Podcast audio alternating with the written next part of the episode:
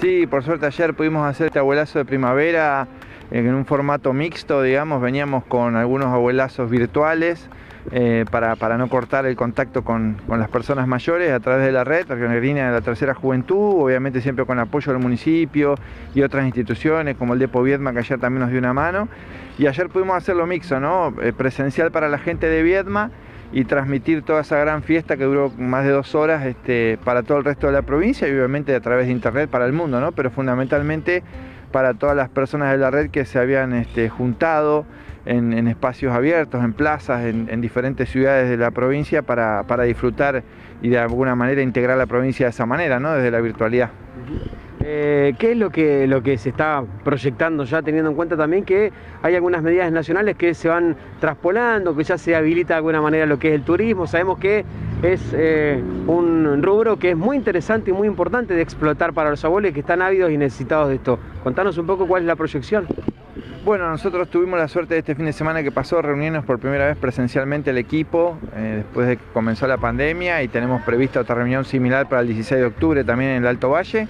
Y lo que estamos trabajando ahora eh, tiene que ver con las jornadas de turismo accesible para San Carlos de Bariloche en la primera semana de noviembre, que obviamente al cambiar las restricciones, a cambiar este, el planteo que hace el gobierno con respecto a estas cuestiones, a nosotros nos va a favorecer porque teníamos planeado una, experiencia más reducida y de esta manera vamos a poder eh, amplificar este, todo el proyecto, de poder llevar este, más gente a, Bariloche y con más comodidad.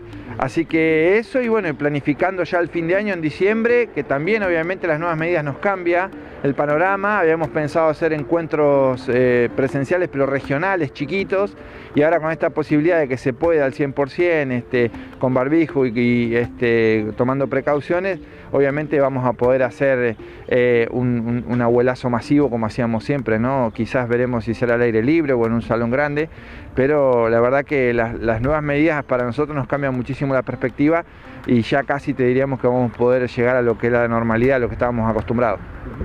¿Qué pasó? ¿Cuáles fueron las sensaciones con las que te encontraste ayer cuando se juntaron? Imagino que había muchos abuelos que hacía mucho tiempo que no se veían entre ellos, porque vos tuviste contacto, vos siempre vas a verlo, vos tenés esa relación directa, pero entre ellos, ¿qué pasó ayer? No, ayer fue muy emocionante, de hecho muchos eh, se disfrazaron, este, llevaron eh, diferentes cosas. Por ejemplo, la, gente del barrio Guido hizo souvenirs con sus propias manos y se las regaló a todos los participantes. Fue como una gran fiesta de reencuentro, de volver a verse las caras, este, el artolita en la mano, en la boca todo el tiempo, ¿no? cada vez que me veían, porque claro, eh, muchos no, acuden a lo virtual y hacía un montón que no nos veíamos. Así que la verdad que fue una fiesta muy, muy emocionante, que cerramos con una gran selfie, que cerramos con un, con un video. Y, además, bueno, los espectáculos también fueron muy lindos, lo disfrutaron muchísimo, bailaron este, y se rieron y, se reencontraron. Así que un poco eh, cometió, el, digamos, eh, cumplió el cometido este, este abuelazo de poder volver a encontrarnos. Así que eh, fantástico, la verdad que estoy muy, contento, muy satisfecho, agradecido, como te decía, a la municipalidad, al Depo Viedma que nos dio una mano para poder hacer el evento, sin el acompañamiento de ellos y de toda la gente que siempre nos acompaña es imposible. Y, decirle, perdón, decirle a los abuelos que, se animen, que a poco, con cuidados, este, hay que seguir cuidándonos, pero que se animen a, salir, a, reencontrarse con sus amigos, con sus espacios, con sus familias. Este, de a poquito tenemos que empezar a, salir y retomar la, normalidad que, también nos hacía. Bueno, buen mensaje teniendo en cuenta ¿no? todo lo que han, pasado y han sufrido, ¿no? desde lo psicológico, el encierro, las emociones encontradas y la pérdida de muchos de ellos también. Sí, yo siempre digo que si vos le preguntás a un comerciante, a un adolescente, a cualquier vecino o vecina de cómo fue la pandemia, seguramente va a tener algo para decir.